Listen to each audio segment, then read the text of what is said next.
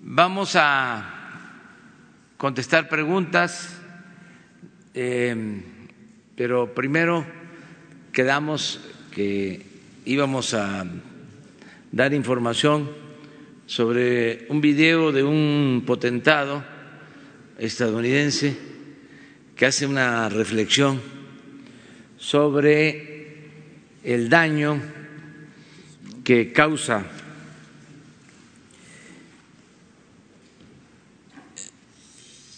la desigualdad, el que no haya conciencia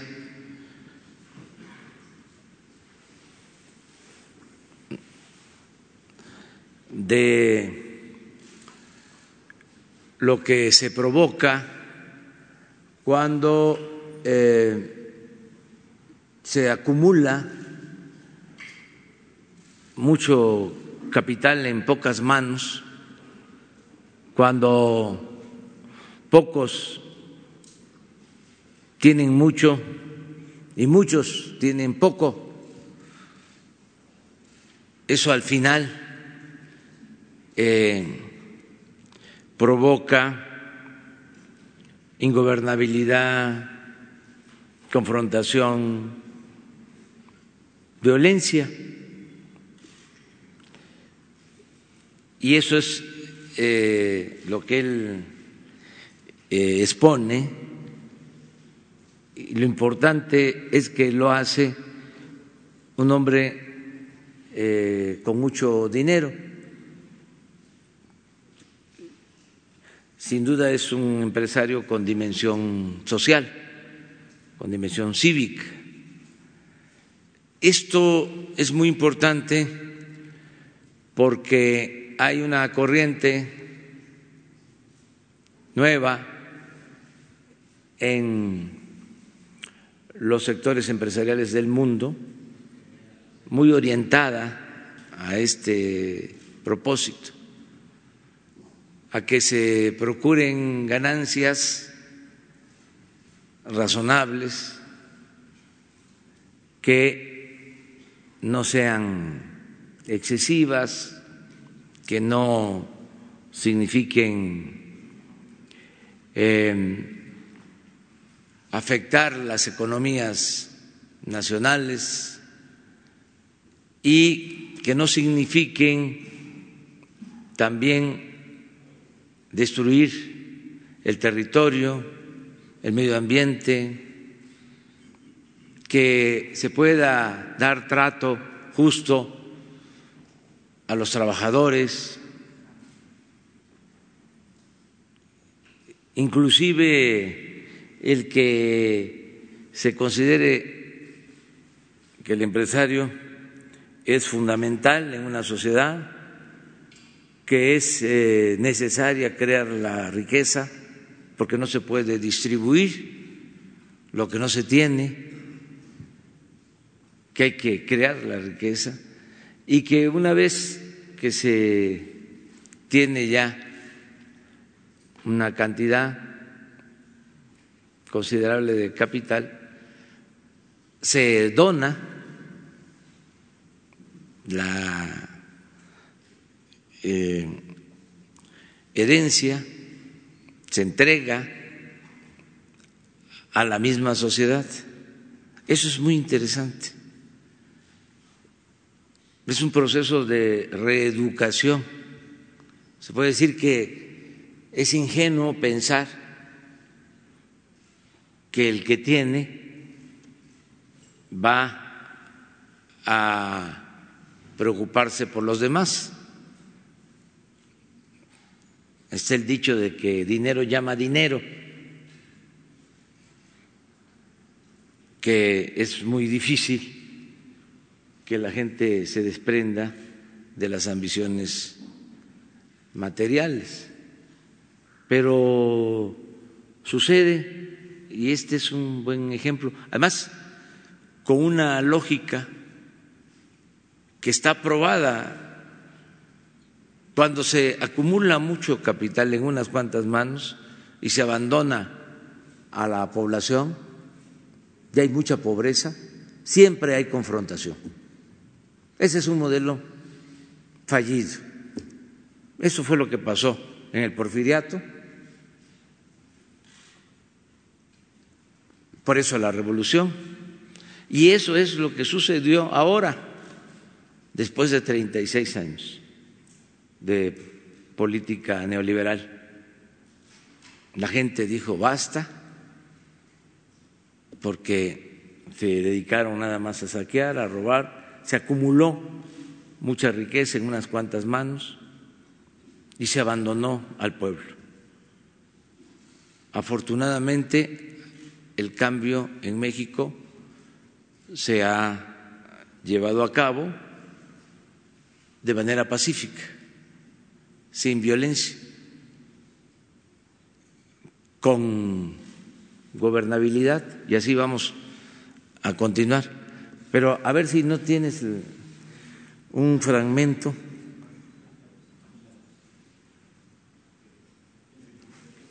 Es, sí, eh, un poco extenso, pero nada más vamos a tratar. Lo. I, you probably don't know me, but I am one of those 0.01 percenters that you hear about and read about, and I am by any reasonable definition a plutocrat. And tonight, what I would like to do is speak directly to other plutocrats, to my people, because it feels like it's time for us all to have a chat. Like most plutocrats, I too am a proud and unapologetic capitalist. I have founded, co founded, or funded over 30 companies across a range of industries. I was the first non family investor in Amazon.com. I co founded a company called Aquantive that we sold to Microsoft for $6.4 billion. My friends and I, we own a bank. I tell you this, unbelievable, right? I tell you this to show that my life is like most plutocrats. But let's be honest, I am not the smartest person you've ever met. I am certainly not the hardest working. I was a mediocre student. I'm not technical at all. I can't write a word of code.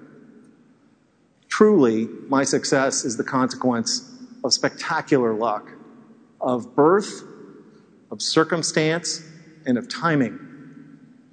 But I am actually pretty good at a couple of things. One, I have an unusually high tolerance for risk. And the other is, I have a good sense, a good intuition about what will happen in the future. And I think that that intuition about the future is the essence of good entrepreneurship. So, what do I see in our future today? You ask? I see pitchforks, as in angry mobs with pitchforks. Because people like us plutocrats, because while people like us plutocrats are living beyond the dreams of avarice, the other 99% of our fellow citizens are falling farther and farther behind. If the trend continues, the top 1% will share over 30% of national wealth in another 30 years, while the bottom 50% of Americans will share just 6. You see, the problem isn't that we have some inequality. Some inequality is necessary for a high functioning capitalist democracy. The problem is that inequality is at, uh, it is at historic highs today, and it's getting worse every day. And if wealth, power, and income continue to concentrate at the very tippy top, our society will change from a capitalist democracy to a neo feudalist rentier society like 18th century France. That was, you know, France before the revolution and the mobs with the pitchforks. So I have a message for my fellow plutocrats and zillionaires, and for anyone who lives in a gated bubble world. Wake up. Wake up. It cannot last. Because if we do not do something to fix the glaring economic inequities in our society, the pitchforks will come for us. For no free and open society can long sustain this kind of rising economic inequality. It has never happened. There are no examples. You show me a highly unequal society, and I will show you a police state or an uprising. The pitchforks will come for us if we do not address this It's not a matter of if, it's when. And it will be terrible when they come for everyone. What I'm, what I'm arguing is that rising economic inequality is stupid and ultimately self defeating. Rising inequality doesn't just ri- increase our risks from pitchforks, but it's also terrible for business too. Bueno, ahí queda eso. Este está bien completo, es una síntesis, pero es importante la, la reflexión. Eh, nosotros en México, eh, por la corrupción que imperó, se produjo una monstruosa desigualdad económica y social. Y eso es lo que ha dado al traste con todo. Esa es la causa principal de nuestros problemas sociales. Entonces, ahora que se han iniciado los cambios, vamos a procurar, en el marco de la ley, que haya una mejor distribución del ingreso, que no haya tanta desigualdad económica y social. Y lo tenemos que conseguir con la participación de todos. El gobierno juega un papel importante,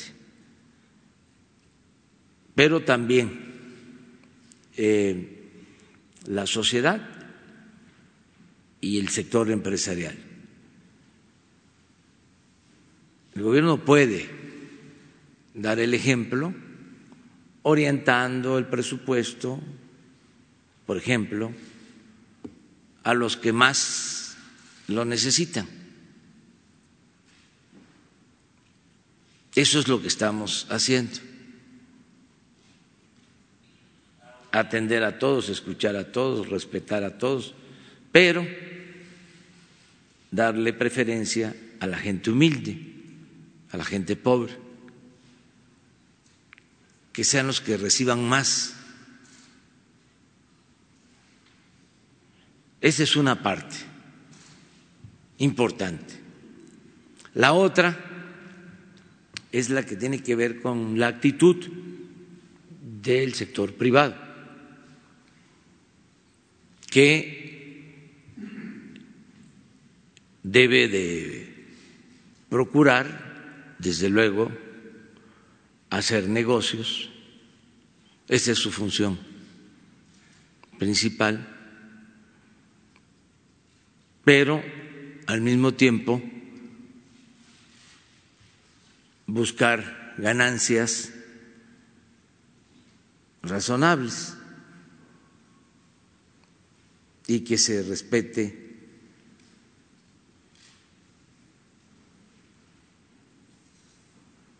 el marco legal,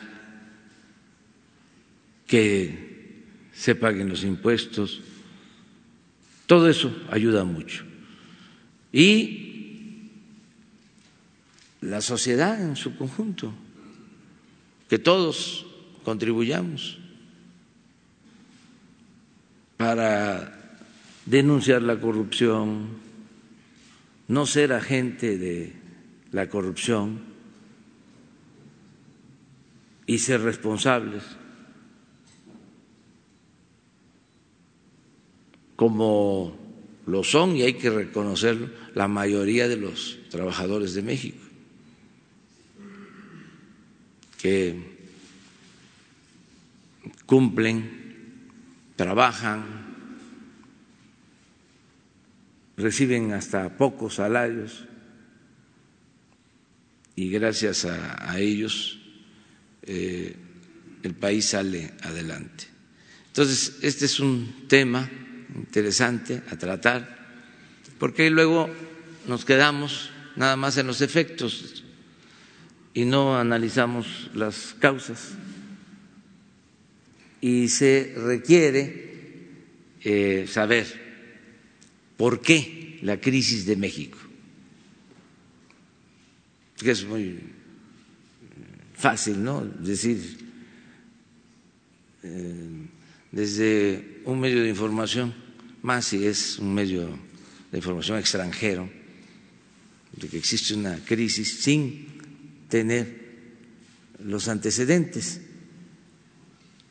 Por lo general estos medios se dedicaron a aplaudir al régimen que produjo esta monstruosa desigualdad económica y social. Y nunca este, advirtieron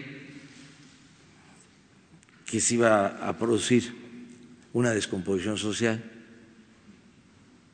y que se iba a provocar inseguridad y violencia, todo lo que estamos padeciendo. También decirles, eh, comentarle a toda la gente que eh, va eh, aplicándose el plan de transformación a pesar de todos los obstáculos, de todos los problemas que tenemos que enfrentar. Seguimos avanzando y reafirmo que eh, se ha logrado mucho en poco tiempo. Yo eh, podría decir que ya están las bases de la transformación, pero todavía falta terminar la obra. Por eso estoy planteando que nos va a llevar un año más y que entonces sí va a quedar terminada la obra de transformación en un año más. Y va a ser muy difícil, no me gusta la palabra eh, reversible, usarla, eh, decir que no se va a poder dar marcha atrás, porque en la historia siempre eh, hay cambios y además es hasta saludable, pero eh, sí les va a costar trabajo a los conservadores dar marcha atrás a todo lo logrado. De eso estoy absolutamente seguro. No van a poder, porque vamos a a cimentar bien. Son nuevas condiciones, nueva política y eh, va a ser muy difícil regresar a lo propio que significó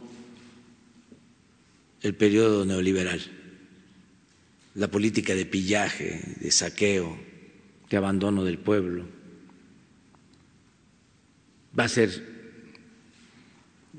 muy difícil. Y ese es el propósito. Por eso también la, prisa. ¿Por qué eh, doy a conocer esto? Bueno, porque últimamente hemos enfrentado situaciones difíciles, pero esto no nos va a desviar. Al contrario, en las crisis, aunque sean transitorias, se definen más las posturas. Por ejemplo, todo esto de la violencia de Culiacán hasta los lamentables hechos de la familia que es asesinada, despertó, alentó los afanes autoritarios de uso de la fuerza, todo esto que llevó en su momento a declarar la guerra al narcotráfico. En aquel entonces no estaba ni siquiera así. No se tenía un diagnóstico de lo que estaba sucediendo. Fue este, una determinación eh, que se decide pensando de que de esa manera se iba a adquirir legitimidad. Acababa de pasar la elección y era como un golpe espectacular. Es decir, esto le va a gustar a la gente, pensando de que sí hay un sector de la población con afanes autoritarios, de los que quieren resolver todo con el uso de la fuerza. Ayer hablábamos de eso.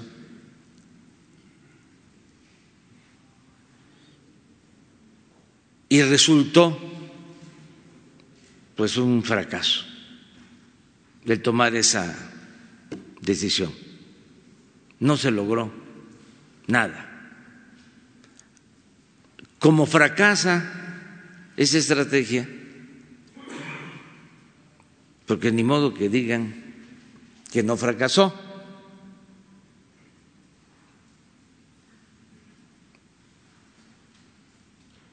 Entonces decimos nosotros ya no vamos a seguir por el mismo camino trillado de siempre en sus propios términos, hablamos de un nuevo paradigma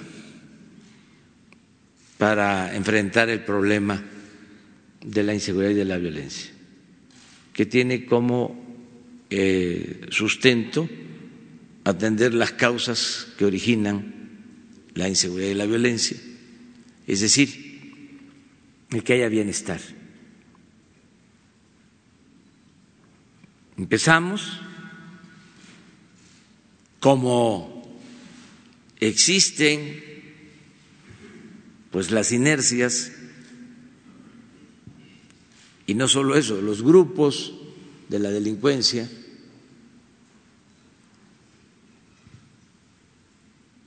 se presentan los casos como lo de Culiacán y lo de ahora, repito, de los asesinatos de las familias Levarón brota de nuevo, ¿no? Este como el grito de las ranas. Necesitamos fuerza necesitamos violencia, necesitamos guerra. Bueno, hasta eso que es lamentable, eh, ayuda a la definición, porque se vivía en una especie de enajenación.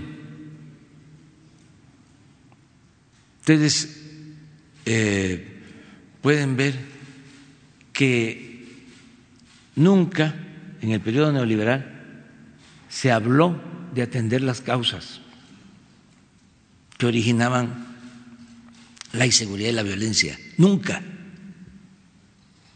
Lo pueden ver en el discurso. Todo era resolverlo con medidas coercitivas resolver el problema con leyes más severas, con cárceles, con mano dura, enfrentar la violencia con la violencia. Y los personajes más siniestros manejaban el tema de la seguridad con esa concepción. Entonces, ahora, pues este, se presenta esta situación lamentable y vuelven, ¿no?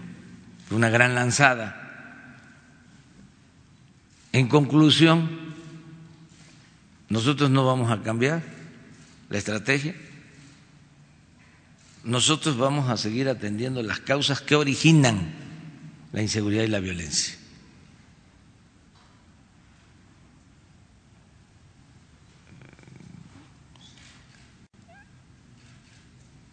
Estamos seguros que es la forma más eficaz y más humana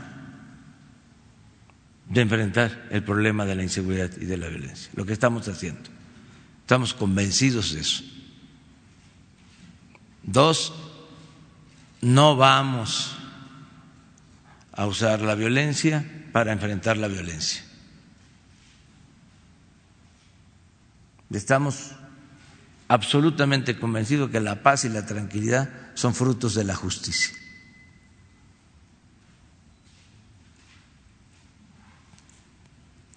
Y respetamos a quienes piensan de otra manera. Pero nosotros llegamos al gobierno con esa propuesta. Incluso está escrita en el Plan Nacional de Desarrollo, con toda claridad. No es una ocurrencia es algo que hemos analizado durante mucho tiempo. Vamos a seguir actuando de la misma manera y agradecerle a mucha gente que nos está dando su respaldo y su confianza. Agradecerles porque este, se necesita sacar adelante la transformación y enfrentar todas las adversidades. Y vamos bien, que no haya duda de que vamos muy bien y que vamos a ir superando todo esto, que es una herencia de una política fracasada que nunca más se va a volver a aplicar en el país. Nunca más. Y ahora sí.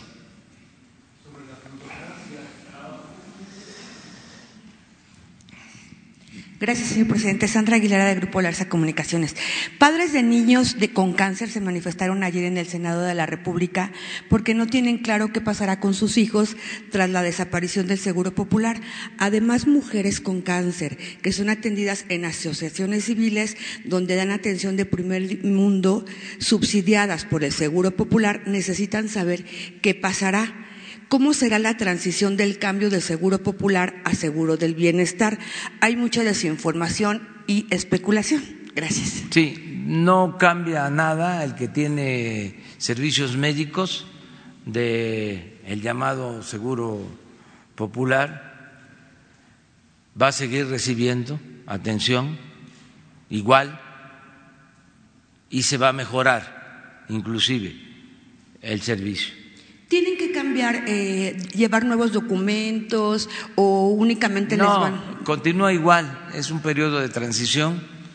Lo que se va a procurar es de que se fortalezcan cuatro eh, acciones. Primero, que no faltan los medicamentos. Eh, en, las eh, clínicas, en los centros de salud, en los hospitales, porque ese es un problema, la falta de medicamentos. También, aunado a la falta de medicamentos, se limitaba eh, en el llamado Seguro Popular eh, el número de, medicamentos. Había una, eh, algo que se llamaba o se llama cuadro básico. Entonces, no estaban todos los medicamentos. Por eso yo sostengo que ni era seguro ni era popular. Entonces, medicina todas las medicinas, de manera gratuita, todas, a población que no tiene seguridad social, población abierta, que es la mitad de la población del país y son los más necesitados. Lo segundo es que no falten los médicos y los especialistas porque no hay médicos suficientes.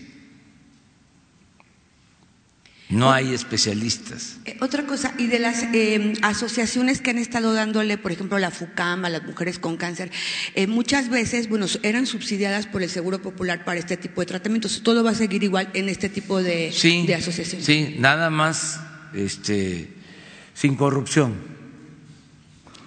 porque había mucha corrupción se entregaban los fondos, este, se usaba el dinero para otras cosas, no para eh, los programas de salud.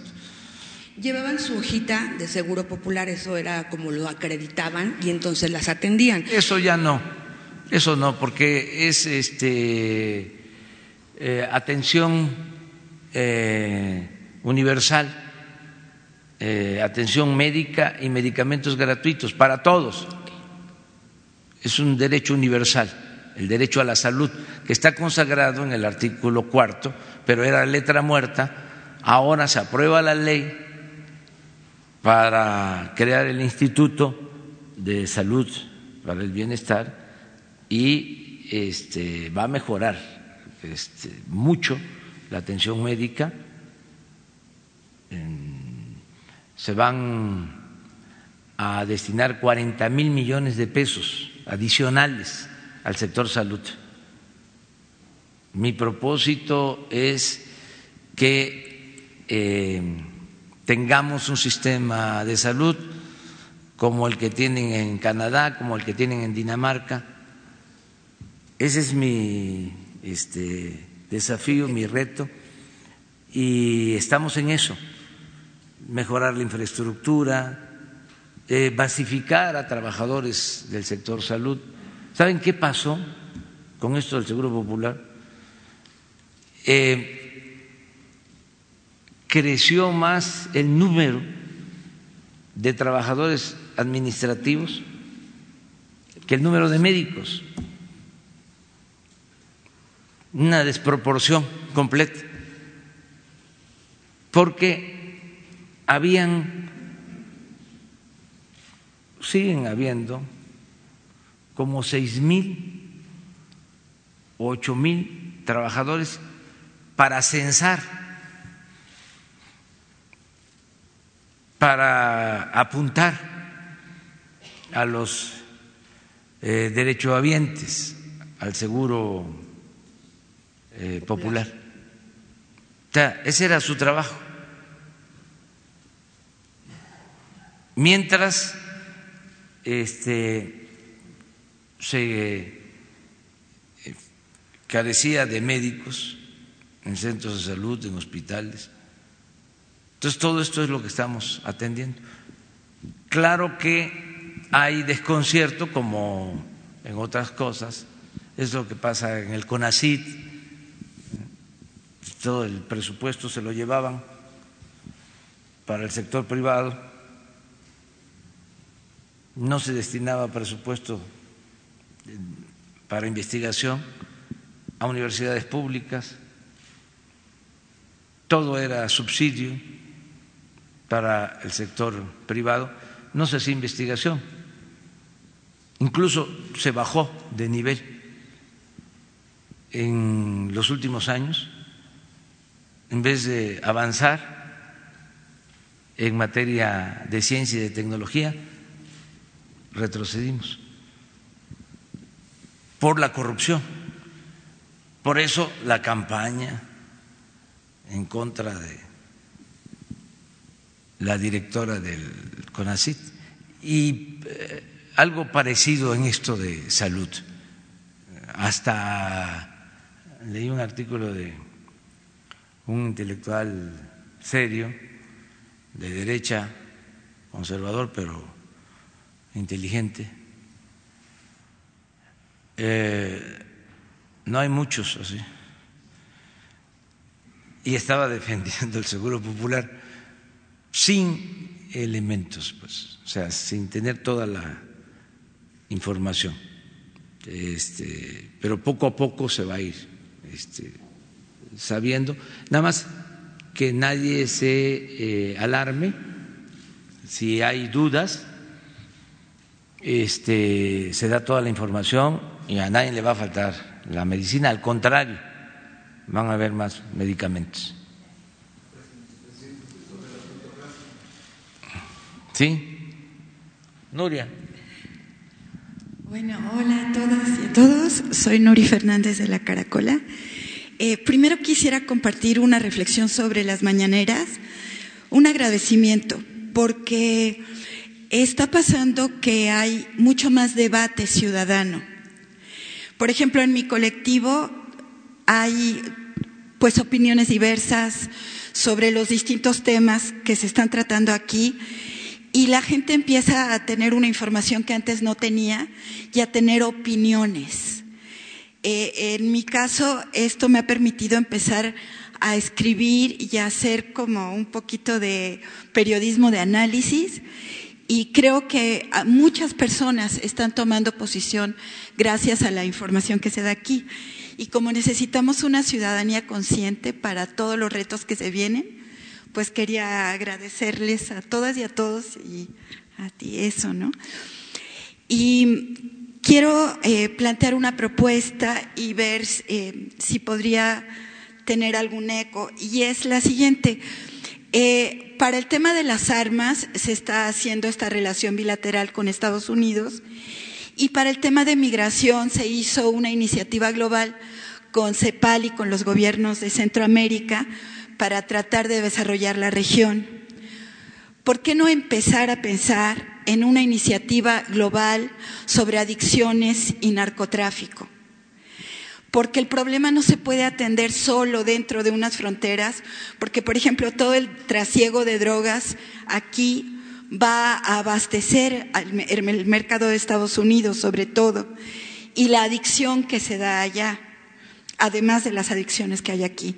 Entonces, ¿por qué no empezar a pensar hacia la ONU, hacia el gobierno de Estados Unidos, en una iniciativa global para atender, como se está planteando aquí, con una estrategia con muchas aristas y muchas propuestas, digamos, tanto mejorar niveles de vida como atender adicciones, como en algunos casos despenalizar, en fin, una estrategia compleja, global, que permita empezar a atender este problema, en vez de esta discusión absurda de si violencia o no violencia, o guerra o no guerra, cuando ya se demostró que como es un problema económico, se les puede frenar a los cárteles y volverán a surgir, porque hay un material que ellos están trasladando, digamos, y, hay un mercado.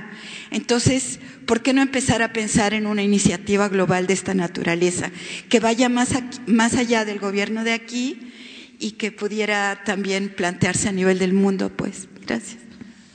Bueno, em, eh, lo primero que comentas, estamos convencidos que esta eh, reunión, eh, esta conferencia de prensa, este diálogo circular es muy bueno.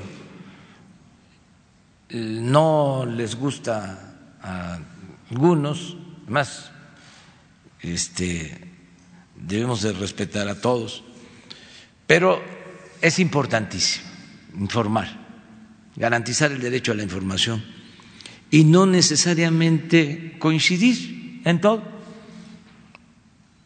sino como tú lo planteas, este, promover la reflexión y el análisis de los grandes y graves problemas nacionales. Y nosotros contamos con información,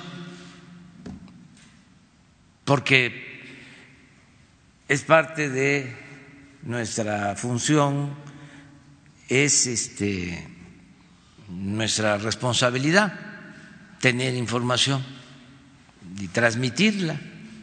Y eso es lo que estamos haciendo a partir de la información, este, transmitir eh, conocimiento de lo que está sucediendo y ya el ciudadano va tomando su, eh, eh, va definiendo su criterio, ¿no? con libertad, con absoluta libertad. Entonces, esto lo vamos a seguir haciendo. Además, les quiero compartir un dato. Cuando hay más eh, polémica, sube el número de escuchas o de participantes en redes sociales. De 15 días a la fecha, a partir de lo de Culiacán, en lo que son las redes sociales nuestras, en mi Face, en el Twitter, está creciendo el número de participantes. Teníamos alrededor de 100 mil en, no sé si tenemos por ahí, en vivo, y en estos últimos días hemos estado en 120, 130, o sea, 20% más, o sea, ha, crecido. Es muy interesante esto. Eh, porque la gente quiere eh, información, eh, desea tener información. Es muy bueno el que tengamos esta reunión todos los días. Lo otro, eh, Nuria, está planteado en el Plan Nacional de Desarrollo, toda una estrategia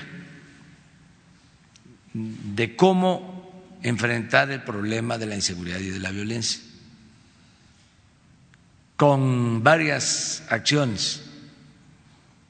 A ver si nos da tiempo de poner lo de seguridad, no para leerlo todo, sino para eh, ver el capítulo destinado a seguridad y los enunciados, nada más, que son como ocho, que tienen que ver con este plan integral, que incluye también lo de el consumo.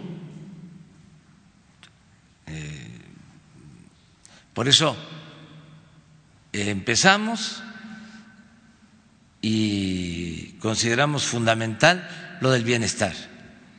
Eso en términos cuantitativos, lo he dicho, es como el 80%. Esa es la base. Si hay bienestar, hay paz.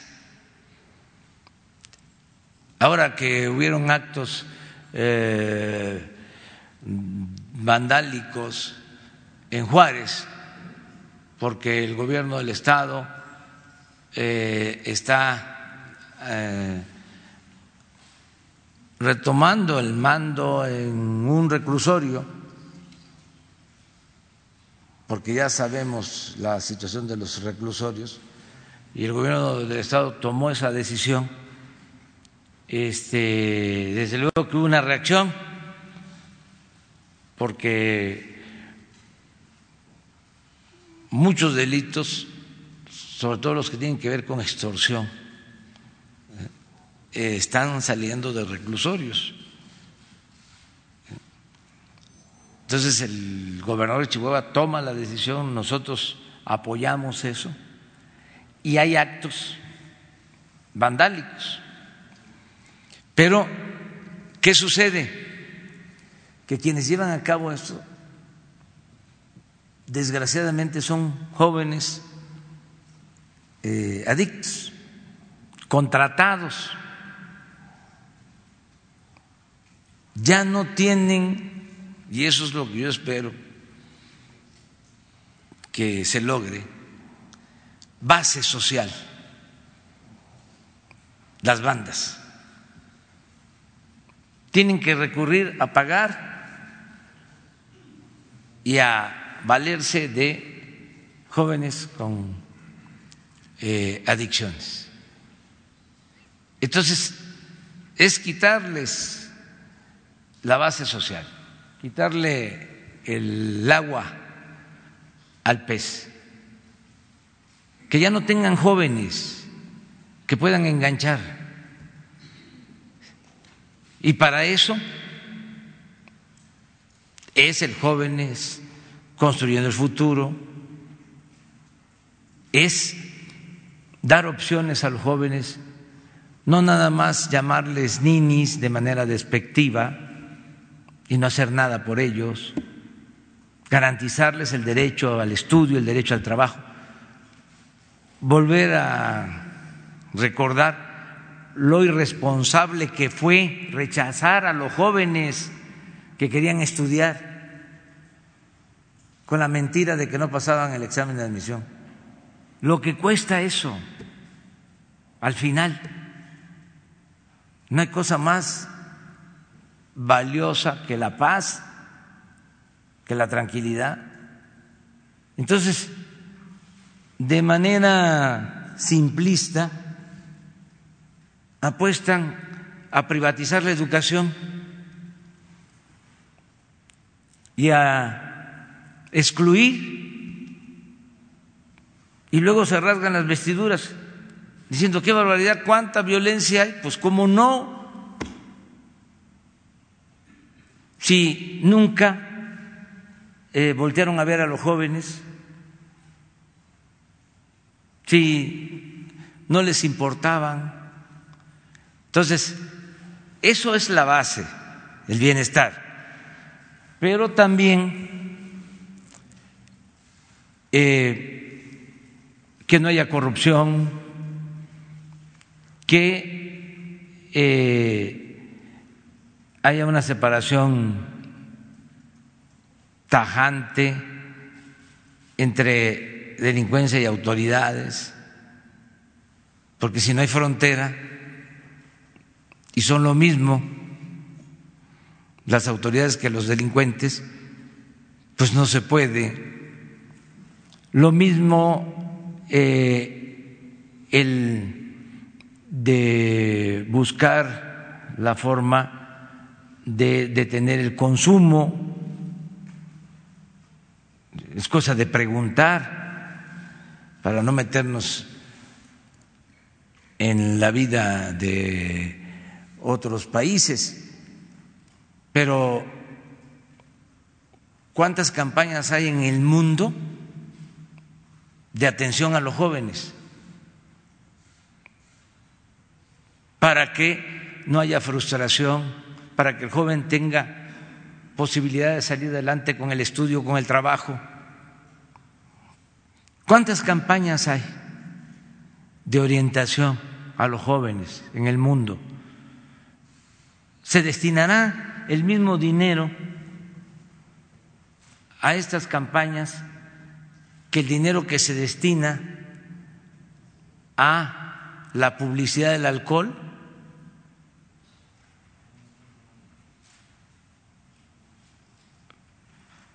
Lo de las armas es lo mismo. Imagínense eh, si no se tiene control de las armas, se compran armas en algunos países sin ningún requisito de nada, de las armas más potentes, más peligrosas. ¿Y que eso no se puede atender? Pues sí, también. Entonces, es todo, pero sí está, sí lo tenemos contemplado en el plan de, de desarrollo. Ahora, este es posible que tengamos el capítulo, pero es eso, y tienes toda la razón. Desde luego, nosotros no eh, podemos hacer recomendaciones, nosotros por eso es, pido el año, porque como va a funcionar el nuevo modelo, entonces sí va a poder este, eh, ayudar en otros casos. Estoy seguro que eh, es un modelo alternativo, eh, muy distinto a lo que se ha aplicado. Mira, cambio de paradigma en seguridad. Esto está en el plan de desarrollo. Erradicar la corrupción y reactivar la Procuración de Justicia. Garantizar empleo, educación, salud y bienestar. Estamos hablando del capítulo de seguridad. Esto nunca fue concebido así. Vincular seguridad con empleo, con educación, con salud, este no eh, era eh, considerado por los neoliberales. Se veía como una cosa aparte, completamente. Pleno respeto a los derechos humanos. Este es lo que estamos viendo.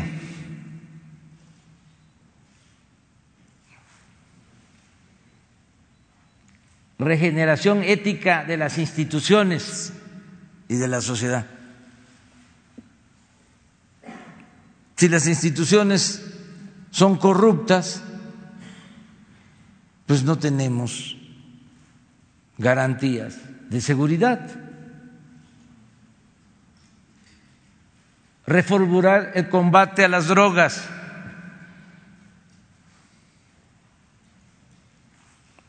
¿Qué significa esto? A ver,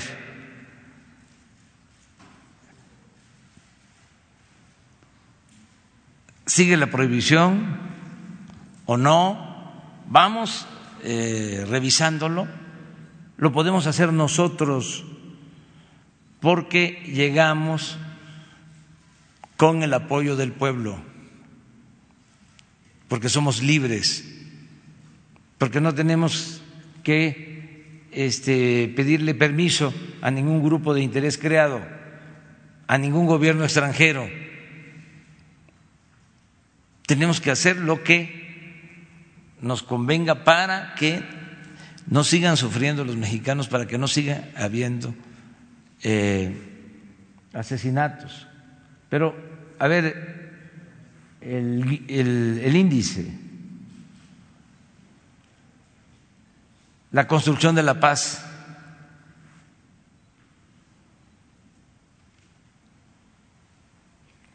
recuperación y dignificación de las cárceles.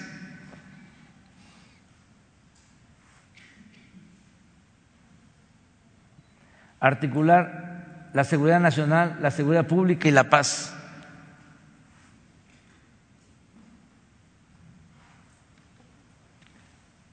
Repensar la seguridad nacional y reorientar las Fuerzas Armadas. ¿Qué es la Guardia Nacional? ¿Qué fue la reforma constitucional? Establecer la Guardia Nacional. A ver,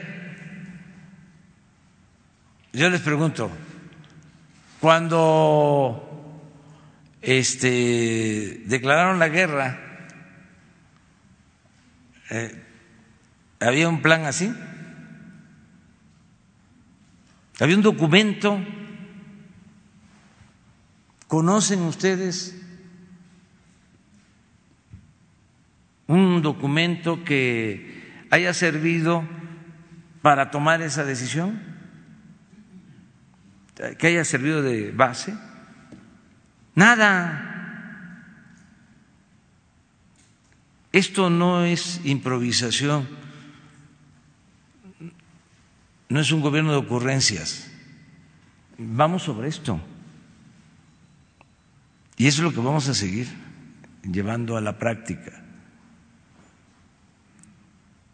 Y si lo leen, ahí van a encontrar eh, muchas de eh, las eh,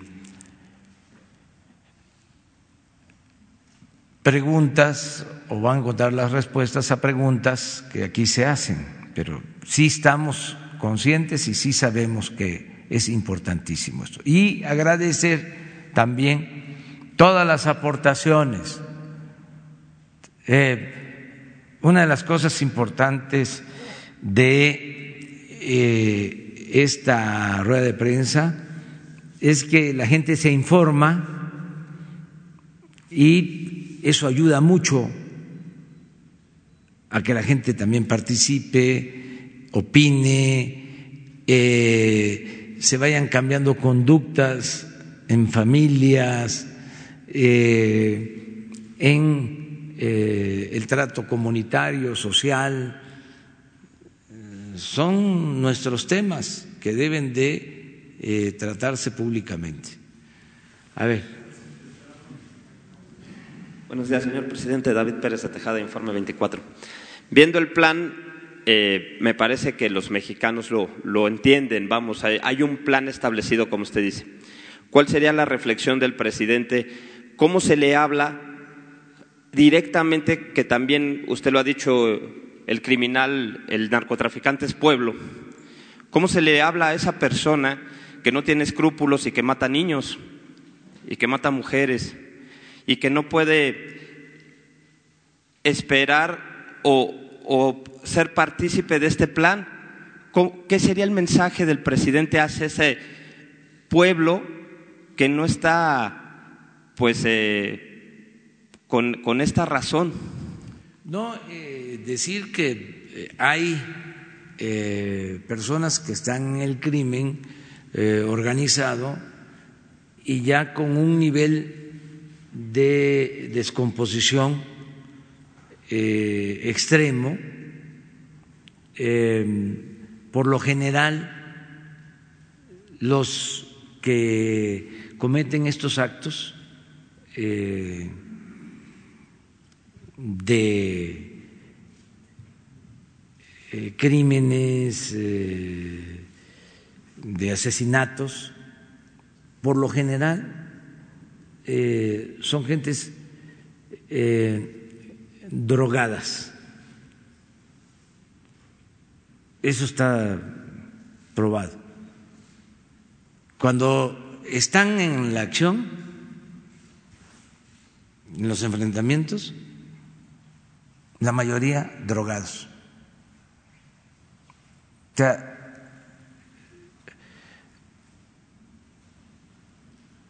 en eh, una enajenación, una situación irracional completamente. Eso está probado. Tenemos datos ahora en Mazatlán, en Culiacán, perdón, cuando detienen a unos militares, los que los detienen, los apresan, estaban drogándose y ofreciéndole droga a los militares. Entonces, un poco para contestar tu pregunta, hay un nivel de racionalidad en todo esto. Pero tenemos que evitar llegar a eso. Porque tu pregunta va también en el sentido de la reflexión de muchos, decir, sí está bien atender las causas, pero eso va a llevar mucho tiempo.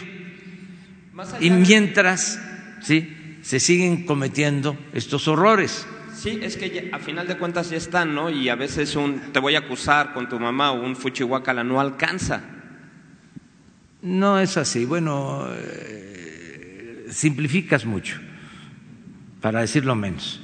Pero sí hay que atender las causas, porque se la pasaron durante todo el periodo neoliberal, se la pasaron diciendo de que sí, sí, sí, sí, eso está bien, hay que eh, procurar el bienestar, pero eso lleva mucho tiempo. Pero a ver, en lo inmediato, ¿qué? Y así transcurrió el tiempo. Y lo que se engendró fue pues eh, esta irracionalidad. Entonces, sí nos lleva tiempo, pero es lo mejor atender las causas. Es eh, en todo. Es mejor prevenir que lamentar en la medicina. Es mejor prevenir que curar. Cuesta menos, este, es más eficaz. Eh, pues es, es lo mismo. O sea, vamos a luchar, a procurar que haya una sociedad mejor no la degradación que significó la política neoliberal, sin autoridad moral, ¿cómo las autoridades van a actuar? Entonces sí nos va a llevar tiempo, desde luego, pero vamos bien. Y eh, al no haber complicidad, entre autoridades y delincuencia, nada de que eh, vamos a respetar a los delincuentes, no. El que comete un delito va a ser castigado. Y no vale el dinero. Nada de que, a ver, con dinero se logra todo. Nosotros no tenemos precio. Nuestra dignidad no tiene precio. Por eso tengo confianza de que vamos a poder. Sí, lleva tiempo, sin duda. Pero imagínense lo otro. Yo les eh, he dicho aquí, ¿qué tenían para enfrentar el problema. Diez mil elementos de la Policía Federal.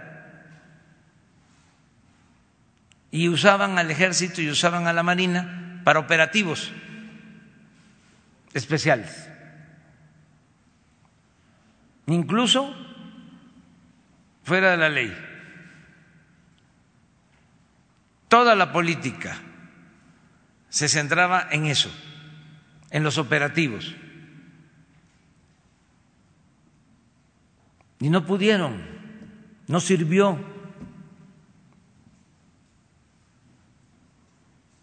Hay asuntos gravísimos de esa política. Los niveles, ya lo hemos visto aquí, los índices de letalidad. Se puede probar de que ajusticiaban. Imagínense lo que desata eso. Los odios que se desatan. No olviden, detuvieron a un delincuente famoso, un operativo, y le ponen al cuerpo dólares.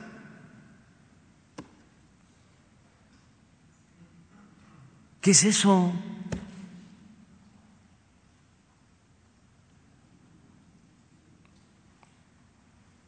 No. Y yo respeto muchísimo a quienes este, piensan que con la fuerza, con medidas coercitivas, con la guerra, con el predominio o la superioridad de armamento o de fuego, con eso se va a resolver el problema. No, eso no está en cuestión. Nosotros tenemos un ejército preparado, disciplinado, profesional, con eh, el armamento necesario, pero no es eso. No, se trata de eso. No es un asunto de violencia eh, que debe de enfrentarse con violencia. Entonces yo espero que se vaya comprendiendo que es otra estrategia, es distinto y ya hemos avanzado poco. Eh, ahora tenemos Guardia Nacional, que no había, eh, hay más presencia en el territorio y se están capacitando, se están reclutando, se están formando nuevos elementos Vamos a ir avanzando. Se está también trabajando, eh, haciendo eh, algo muy especial, importante en materia de inteligencia, porque es mejor también usar bien la inteligencia eh, y no apostar todo a la fuerza. Entonces estamos trabajando en eso y ahí vamos, poco a poco. A ver, los tres. Ya nos vamos después al, a la izquierda. Bueno, mi nombre es Vincent Boffy, señor presidente. Yo soy periodista francés y trabajo para un semanario económico. Yo quisiera volver a su introducción con la video del plutócrata, vamos a decir, responsable. Y yo le quería preguntar eh, si eso es lo que usted llama la economía moral. Yo sé que usted va a sacar un libro sobre eso en unas semanas, pero me gustaría eh, enseñar a los lectores franceses lo que es la economía moral de un punto de vista de un presidente eh, mexicano. Y siendo más específico, tomando lo que usted dijo en cuanto al sector empresarial y a sus responsabilidades. Usted dijo, ellos tienen que hacer negocios y ganancias razonables. ¿Qué son, según usted, unas ganancias razonables en una economía moral? ¿Usted considera que se paga suficientemente impuestos en México cuando tiene una tasa de recuperación que es la más baja de toda Latinoamérica, especialmente en la gente adinerada, y usted tiene como un plan al respecto. Gracias. Sí, eh, es muy interesante tu eh, pregunta. en efecto, eh, el nuevo libro se llama Hacia una nueva economía moral. Va a estar en librerías el día primero de diciembre. Y sí trato el tema. Eh, menciono lo que están haciendo eh, empresarios de Estados Unidos que después de 50 años cambian su código de ética y incluyen lo de ganancias razonables, el trato justo a sus trabajadores, el respeto al medio ambiente. Esto surge de ellos.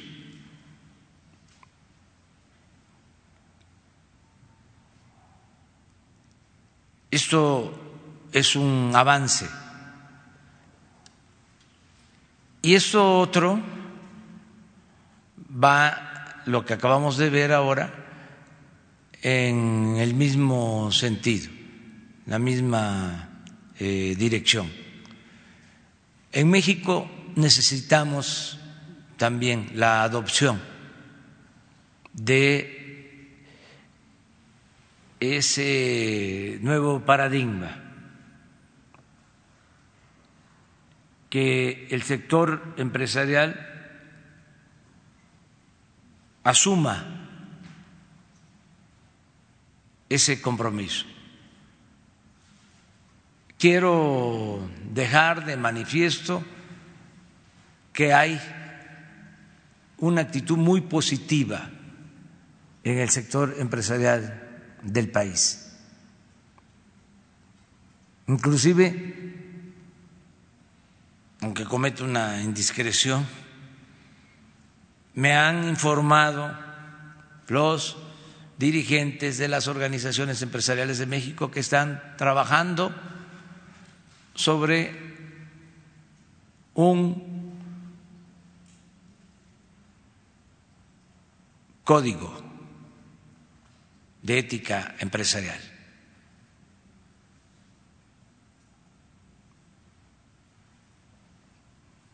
Esto es necesario, que no vuelva a suceder lo que pasaba en México que empresas extranjeras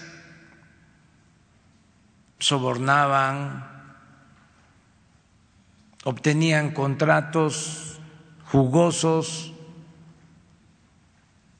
con utilidades excesivas y eh, en detrimento de la hacienda pública.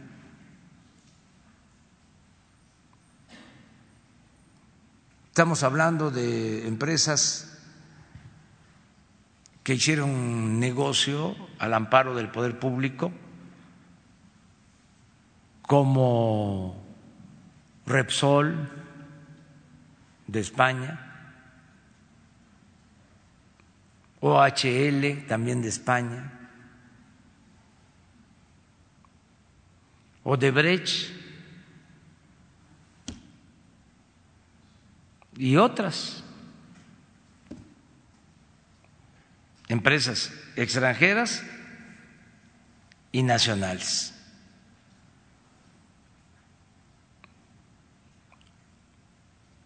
Por ejemplo, muchas eh, empresas estaban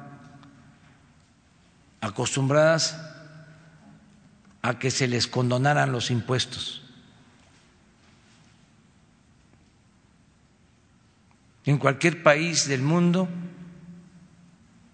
sería un escándalo el conocer que en México empresas grandes, bancos, no pagaban impuestos o se les devolvían los impuestos, se les condonaban los impuestos.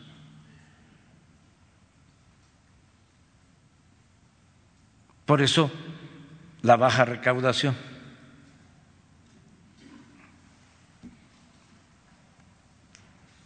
Toda la carga fiscal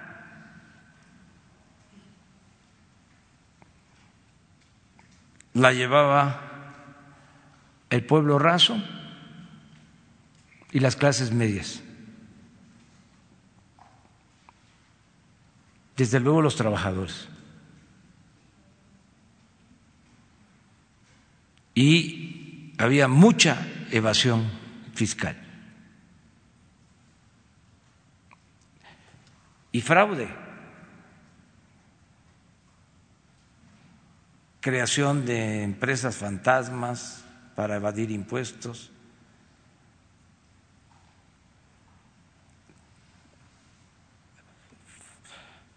fabricación de facturas falsas. Todo eso ya se ha convertido en delito grave.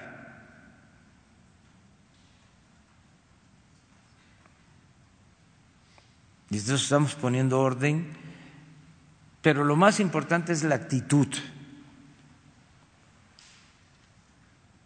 El que avergüence hacer eso. Ayer que una periodista eh, española, que dicho sea de paso, tienen todo su derecho a preguntar, porque nosotros no vamos a cerrar al país. Cualquier periodista que venga va a tener siempre garantías de ejercer su trabajo, su oficio, con absoluta libertad. Pero ayer decía ella de que estábamos estigmatizando eh, a los periodistas, porque es parte de los cambios que se están dando en el país. Y le contesté de que estábamos estigmatizando la corrupción, que eso es lo que queremos estigmatizar.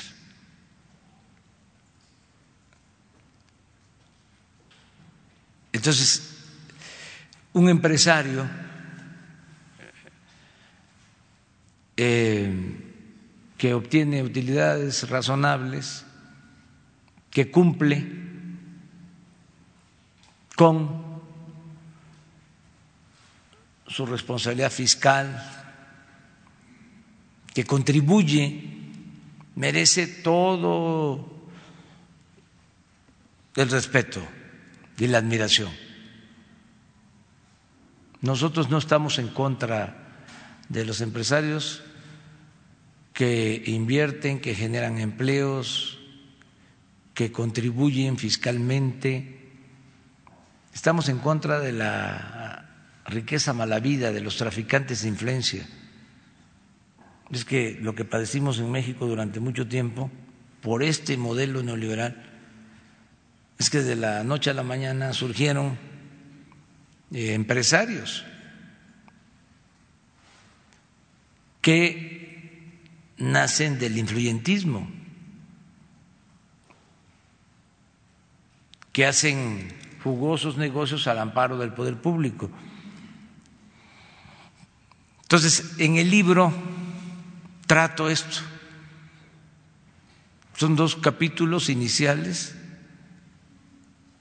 Uno para reafirmar el por qué la corrupción es el principal problema de México. Y dos, lo ineficiente que fue el modelo neoliberal.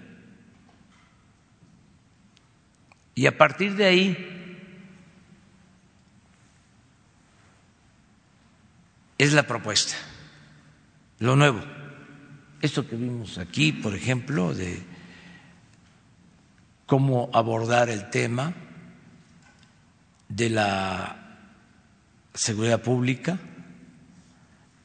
el problema de la inseguridad, cómo abordarlo, pero también lo económico, lo político, lo social. Es ese libro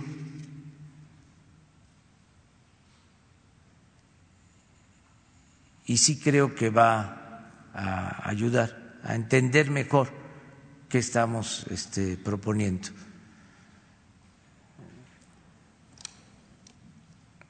Esa es tu pregunta. Los impuestos, hacia los empresarios, dividendos, cosas así. Mire, en la, en, eh, ¿por qué es nuevo lo nuestro? Porque es algo distinto. En la izquierda, eh, hablando del tema de, del bienestar y de la seguridad, eh, no se le daba tanta importancia a la familia. En la concepción de izquierda se pensaba más en la colectividad, en lo comunitario. Y se dejó el tema de la familia de manera ilógica a la derecha. Nosotros consideramos que el tema de la familia es básico.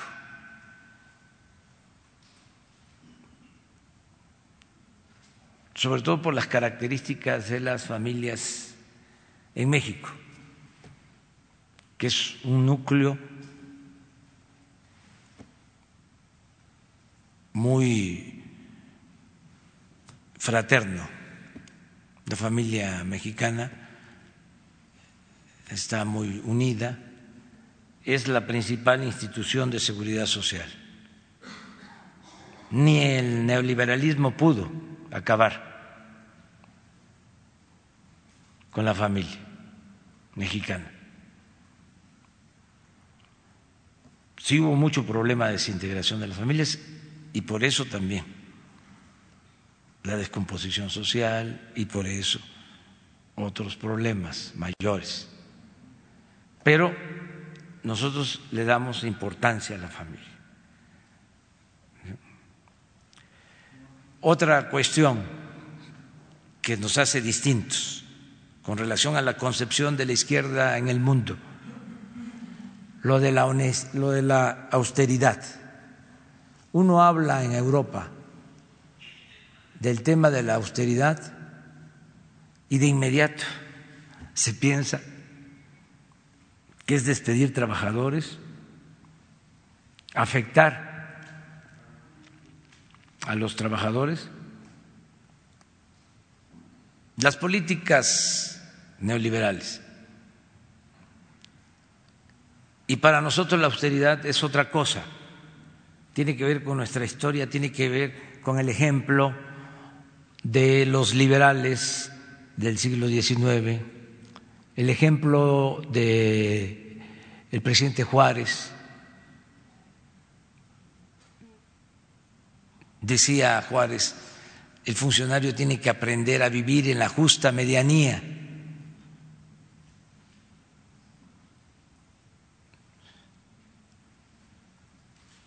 Y ellos eh, actuaron de esa manera.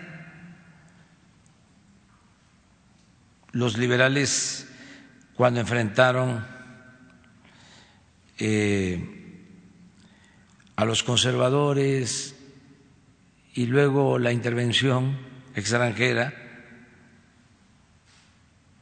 eran tantas las penurias que abogados, militares de alto rango, surcían sus uniformes. Y este, pagaban ellos a los soldados. Vicente Palacio este, era un militar liberal, escritor, se retira y se dedica a escribir. Y lo llama el presidente Juárez y le dice, este general,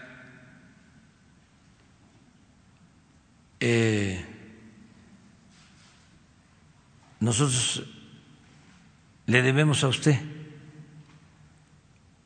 dinero por lo que invirtió en el pago de soldados. La respuesta de Riva Palacio fue, a México no se le cobra, se le sirve.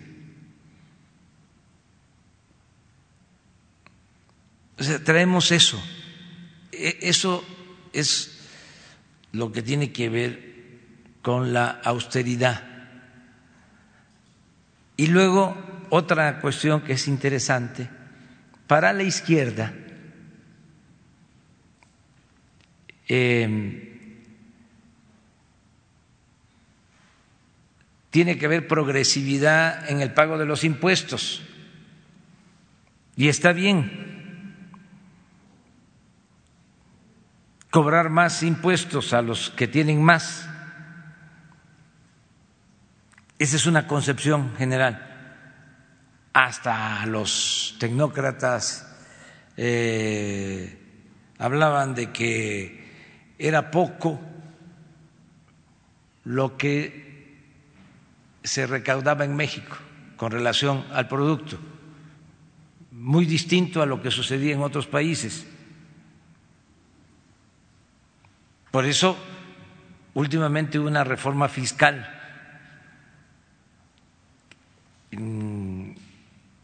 que se aumentaron los impuestos. Nosotros no coincidimos con eso. Ese es otro matiz.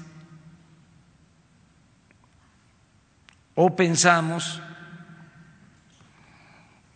que no se puede en automático aumentar impuestos,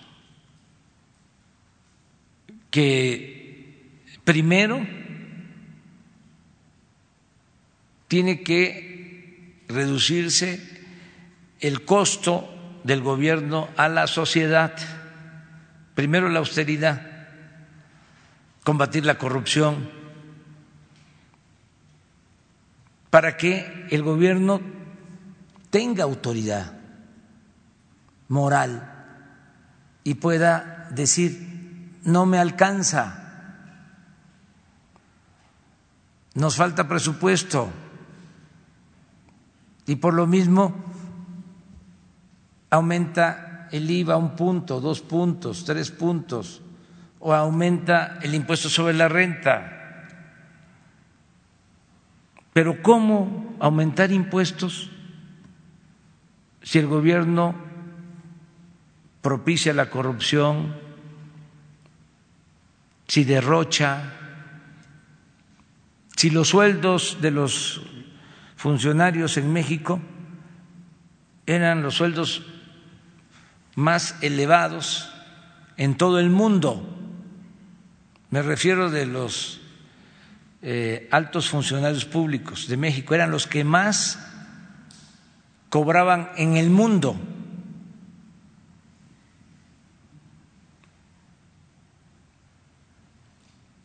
¿Cómo aumentar los impuestos así? Y la manera coloquial como hablaban de aumentar los impuestos o justificar los aumentos de impuestos era, hace falta apretarnos el cinturón. Y le pedían al pueblo que se apretara el cinturón y le apretaron el cinturón al pueblo hasta que ya no había que apretar. Eh, los salarios en México, los más bajos del mundo, de los más bajos del mundo, los salarios de los trabajadores, mientras los salarios de los altos funcionarios públicos, los más elevados del mundo. Entonces, ¿qué estamos haciendo ahora? ¿Qué es la nueva economía moral? Pues que se apriete el cinturón el gobierno.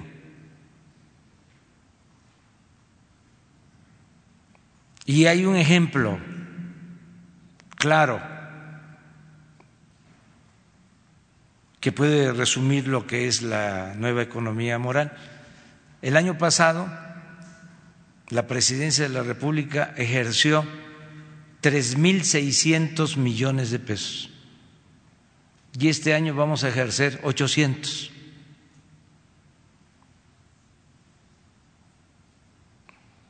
Una cuarta parte. Esa es la economía moral.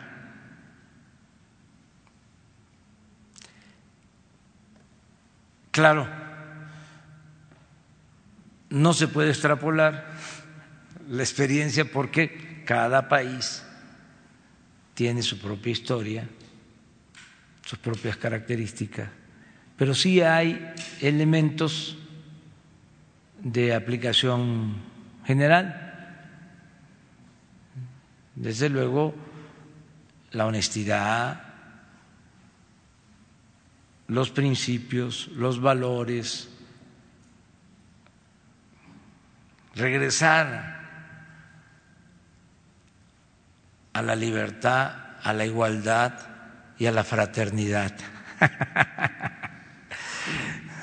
Eh, buenos días. Eh. A ver. Gracias. Buenos días, presidente del Termina él y vas tú. Buenos días, presidente del Gobierno de México. Su servidor Carlos Pozos reportero de la revista Petróleo y Energía. También dando seguimiento a este video que nos acaban de presentar ustedes, ¿podría asegurarnos que su gobierno ha dejado de servir a la plutocracia mexicana e internacional, la que eh, hasta la administración pasada nos llevó a este desgaste del tejido social y si este nuevo código de ética de parte de los empresarios mexicanos es un signo de paz, buena voluntad y de reconciliación con el empresariado mexicano? La verdad que siempre hemos tenido buenas relaciones con los empresarios. Hay discrepancias, es natural, pero en general nunca se ha roto el diálogo. Por ejemplo, siempre hemos estado en comunicación. Me acabo de reunir hace tres días con los dirigentes de las organizaciones empresariales. Y el martes próximo tenemos una reunión conjunta para ver lo del el plan de eh, inversión en infraestructura. O sea, hay buena relación y yo celebro que ellos hayan tomado esta decisión, es una iniciativa de ellos de eh, reforzar, de fortalecer valores que los han tenido los empresarios. Hay códigos en empresas mexicanas, en Nuevo León, aquí en la Ciudad de México. Y hay empresarios con dimensión social, con dimensión cívica. Entonces celebro que esto este, se esté haciendo. Hoy tengo una comida con empresarios de la construcción para lo del tren Maya. ¿No es a la de la industria de la radio y televisión? Eh, esa eh, voy antes, ahí no va a haber, este, digo, es una ceremonia que voy con mucho gusto con los empresarios de la radio y la televisión, pero me regreso porque tengo esta comida, eh, pero sí voy a estar en las dos. ¿Y eh, cuál era tu otra pregunta? Pues mi otra pregunta precisamente es sobre la comida de la industria de la radio y televisión, señor presidente de México. Algunos eh, analistas, comentócratas, periodistas legítimos y teachers de la comunicación dudaron de la asistencia de usted a la 60 tradicional comida de esta industria de la radio y televisión. Presidente, yo le quiero preguntar, este, ante este desgaste social, ¿gobernar es comunicar? Y preguntarle si en su mensaje ante los empresarios de la radio y la televisión, usted reiterará la necesidad de una autoauditoría de contenidos porque se pone en riesgo la seguridad y la credibilidad y el prestigio, y el prestigio tanto de instituciones públicas como privadas. Mire, eh, llevo muy buena relación con los empresarios de los medios eh, y lo que voy a decir, si tengo que hablar, si me corresponde hablar, porque no conozco bien el programa, pues es garantizar eh, las libertades, el que no haya censura y el que podamos ayudar en todo para eh, hacer realidad el derecho a la información, no regular, ya lo hemos dicho en otras ocasiones, mucho menos censurar. La prensa, los medios se regulan con los medios. Eh, y además todos tenemos que autolimitarnos. Siempre debe de haber límites, pero eso cada quien este, lo debe de hacer. No tiene por qué venir un árbitro, un juez de conciencia a decirnos este, esto está bien, eso está mal. No, que cada quien este, lo decida. Nada más que tengamos presente, y esto no es este, advertencia, ni mucho menos amenaza, es realmente eh, insistir en que ya cambió la mentalidad del pueblo de México. Ya la gente está muy consciente, muy avispada. Entonces, no menospreciar a los ciudadanos, no situarnos nosotros como los expertos, los sabelotodo, los todólogos. Ya no es este en un solo sentido eh, la transmisión de la información. Ya son mensajes de ida y vuelta, es interactuar.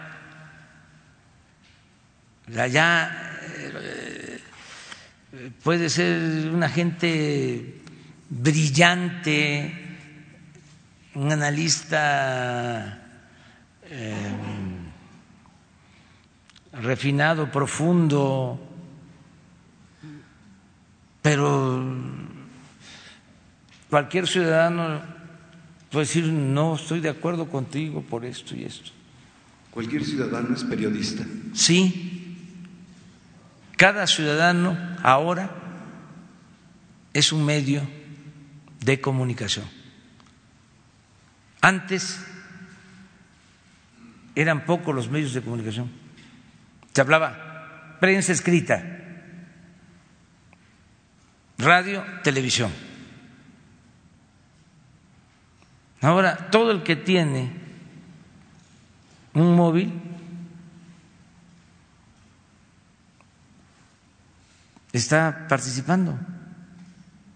Y son millones. y tienen eh, la misma posibilidad de comunicar que otros. Ah, ¿cómo no?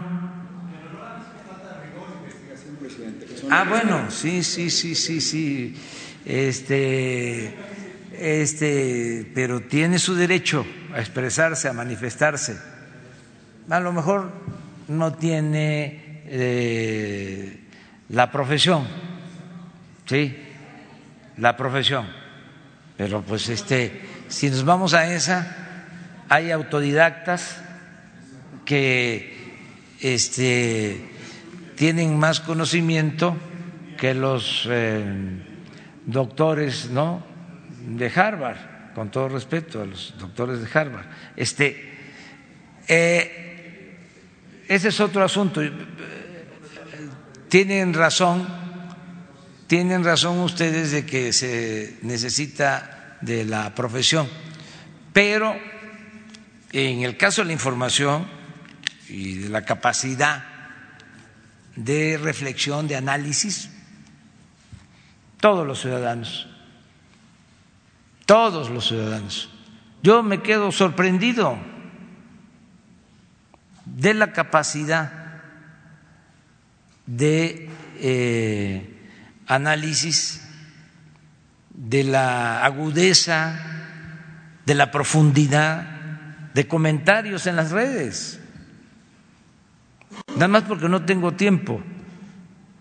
Pero si yo dedicara más tiempo a estar viendo las redes, los mensajes, ahí me estaría yo alimentando. Porque ahí hay muchas ideas. Bueno, esto que acabamos de pasar ahora, lo vi en redes.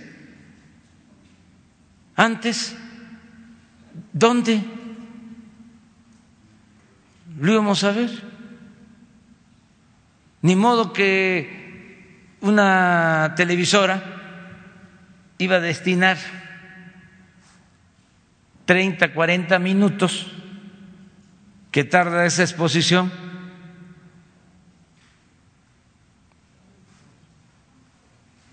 Bueno, si hasta por ley creo que cada 20 minutos tiene que haber comerciales.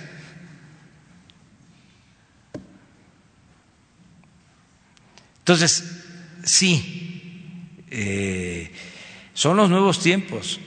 Eso es lo que hay que tener en consideración para no eh, eh, chocar. O sea, hay una realidad distinta. Claro, lo que está muy mal, no soy juez, pero lo que sí considero, ya, ya voy, lo que sí considero debe cuidarse es eh, eh, el que haya urbanidad política, respeto. Eso sí, porque luego hay vulgaridades. Eso no ayuda. Estamos hablando de el debate con argumentos. Eso es importantísimo. Argumentar, argumentar, argumentar. No el insulto, no las vulgaridades dan pena. Y esto a mí me apena, aunque se trate de ridiculizar adversarios. No me gusta. No comparto eso. No me río de esas cosas. Pero bueno, es un punto de vista. ya me voy. Miren, mañana va a quedar todo el ala izquierda, el ala izquierda. Mañana tú empiezas.